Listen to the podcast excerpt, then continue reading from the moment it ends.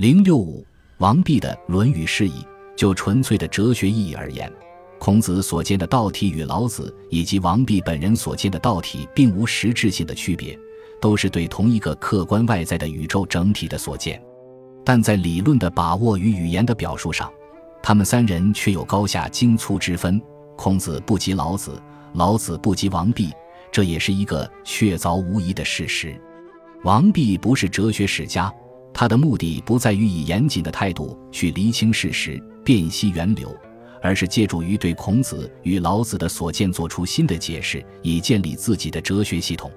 因此，王弼往往是采用会通的办法。以孔老互训，实际上是以一逆志，把孔老所见的道体统统提升到玄学的层次上来。比如，他解释老子所见的道体说，是以天地虽广，以无为心；圣王虽大，以虚为主。故曰：以父而视，则天地之心见；至日而思之，则先王之志笃也。老子著三十八章，他解释《周易》所见的道体说。天地以本为心者也，然则天地虽大，富有万物，雷动风行，运化万变，既然至无是其本矣。故洞悉地中，乃天地之心见也。若其已有为心，则异类未获具存矣。复卦注在《论语释义》中，王弼也把孔子所见的道体解释为无惑天地之心。他说：“道者，无之称也。”天地之心见于不言，昭王弼看来，这个不言的天地之心，无形无名，也就是自然。所谓圣人体无，也就是圣人有则天之德，道同自然。因此，王弼解释孔子所见的道体，也沿用了自然这个范畴。《论语·泰伯》子曰：“大哉，尧之为君也！巍巍乎为天为大，为尧则之。”荡荡乎民无能名焉。王弼解释说：“圣人有则天之德，所以称为尧则之者，为尧于实权，则天之道也。荡荡，无形无名之称也。夫名所名者，生于善有所彰而会有所存，善恶相虚而名分行焉。若夫大爱无私，会将安在？至美无偏，名将何生？故则天成化。”道同自然，不思其子而君其臣，凶者自伐，善者自攻。攻城而不利其欲，伐家而不任其行。百姓日用而不知所以然，夫又何可名也？王弼在《老子著》中曾说：“万物以自然为性。”《老子著》二十九章在《周易注》中也指出：“任其自然而物自生，不假修营而功自成。”坤卦注：自然之治，各定其分，短者不为不足，长者不为有余，损益将何加焉？损卦注：这个自然之性，就是天地万物所具有的自满自足的和谐的本性。圣人则天成化，道同自然，把对自然之性的体认用于人世，使得社会领域的各种人际关系也如同天地万物那样调试畅达，各得其所。因而，自然这个范畴不仅是反映了客观的规律，也体现了人们的社会理想。在曹魏正始年间，玄学家们都十分重视自然这个范畴，企图通过它来阐明天与人之间的内在的连结。比如何晏的《无名论》说：“夏侯玄曰：天地以自然运，圣人以自然用。自然者，道也。道本无名，故老氏曰：强为之名。”仲尼称尧荡荡无能名焉，夏云巍巍成功，则强为之名，取世所知而称耳。其有名而更当云无能名焉者邪？何晏隐身发挥了夏侯玄的思想，把自然归结为道，并且会通孔老，认为尧之所以取得巍巍成功而又荡荡无能名焉，就是把自然的天道运用于人道的结果。何晏的这种解释与王弼也是相通的，但是。何晏与夏侯玄只是从思辨的角度阐明了天与人的连结，而没有从中引发出一种可以运用于具体实践的内生外王之道。就夏侯玄的两个命题而言，天地以自然运并不是玄学的心意所在，因为这个命题早已由先秦的老庄所提出，后来又由汉代的淮南子和王充做了详细的论证。玄学不过是继承了前人的思想成果，把这种自然主义的哲学作为自己的理论前提。玄学的创新不是这种古已有之的自然主义，而是自然与明教的内在的连结。因此，圣人以自然用这个命题，才是玄学的发明创造，体现了玄学家超越于前人的天人心意。正是由于这个原因，所以何晏与王弼都十分重视《论语》泰伯中孔子赞美尧有则天之德的一段言论，把荡荡无能名焉与巍巍成功连结起来。以此来证明圣人以自然用的玄学思想，但是，为了把这个抽象的命题展开成为一个丰满完整的体系，必须从孔子关于明教的一些就事论事的言论中见出其所本。因为孔子思想的特点是言必即有，很少直接谈论其所见的道体。如果不通过由用以见体的思路做一番提炼转化的工作，就无法阐明自然与明教之间的内在的连结。所谓圣人以自然用的命题，也就变成了一句空话。何晏根据本为上、末为下的观点解释《论语》，尽管在一些地方点出了孔子的思想是本于自然，但总的来看，本与末、自然与明教仍然分为两绝，缺乏内在的连结。王弼与何晏不同，他所据以解释《论语》的指导思想是举本统末，致力于找出二者内在的连结。具体的阐明和以孔子所说的明教皆本于自然，在《论语》中，孔子曾经发表了许多关于礼乐的言论。所谓礼乐，也就是明教。尽管孔子不是玄学家，从来没有使用自然与明教这一对范畴，但是孔子明确地揭示了礼乐的形式与内容、现象与本质，反复教导人们，应该透过现象去把握礼乐的本质。不能只注重礼乐的形式而忽视其内容，因此，孔子实际上也是在探索礼乐之所本。根据孔子的这些言论进行创造性的转化，从中引申发挥出一种明教本于自然的玄学思想是完全可能的。但是，何晏的《论语集解》对孔子的这些言论只是从价值观的层次上做了某些肤浅的解释，而没有发掘其深层的哲学意义。而王弼在《论语释义》中的解释，比何晏则是要深刻得多了。《论语》八义，临放问礼之本。子曰：“大哉问！”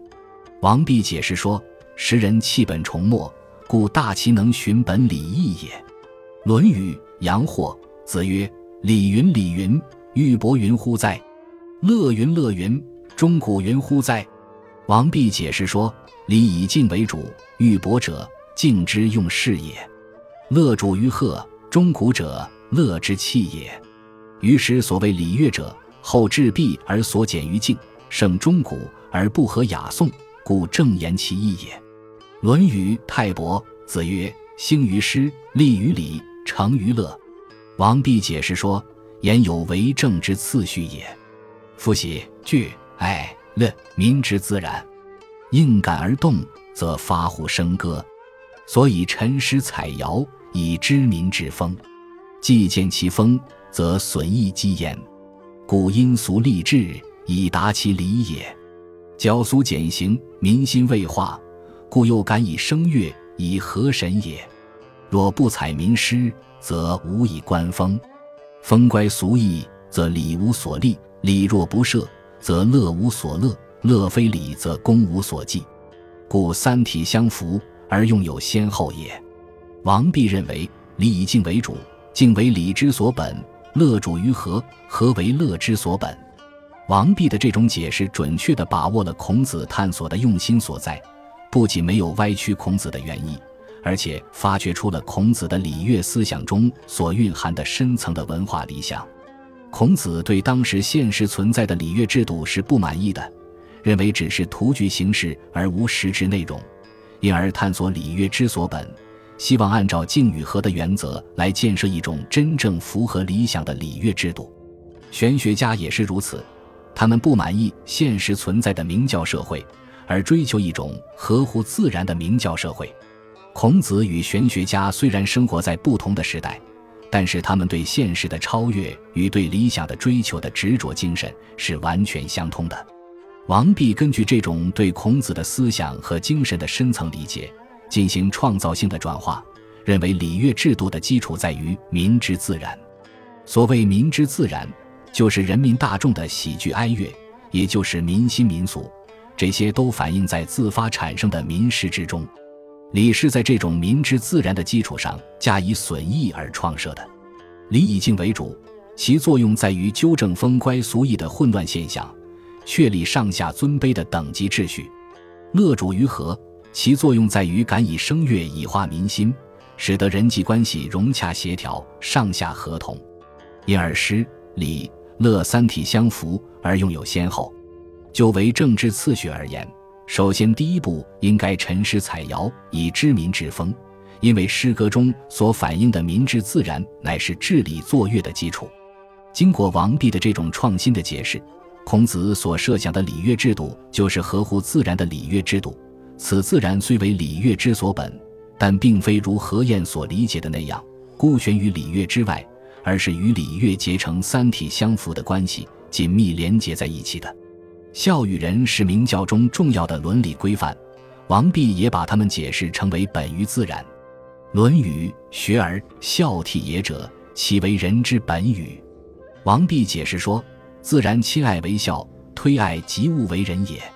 所谓自然亲爱为孝，指的是一种发自内心的真实的感情，而不是图具形式的疑问。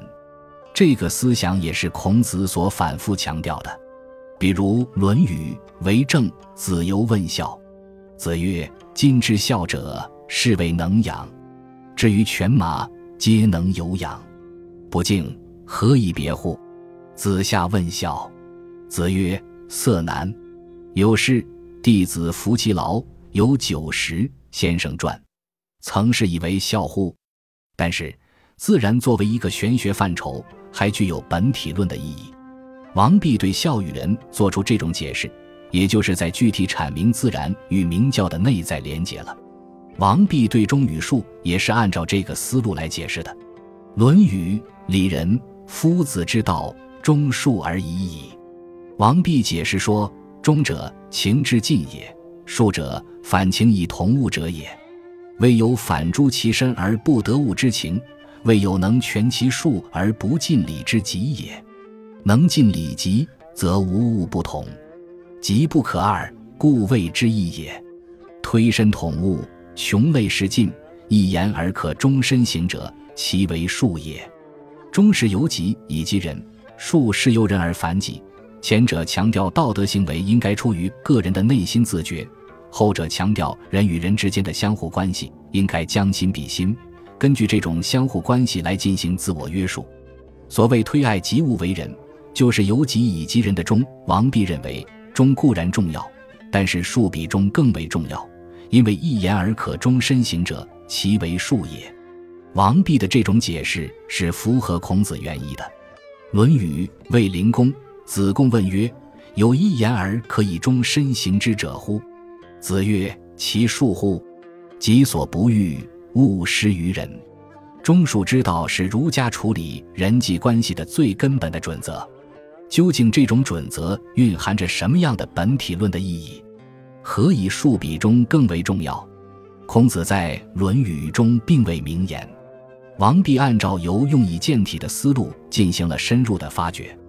他认为，未有反诸其身而不得物之情，未有能全其术而不尽礼之极也。所谓物之情理之极，指的就是作为最高本体的自然。由于万物以自然为性，世界统一于自然，所以人际关系也凭借着这种人同此心，心同此理的自然之性而息息相通。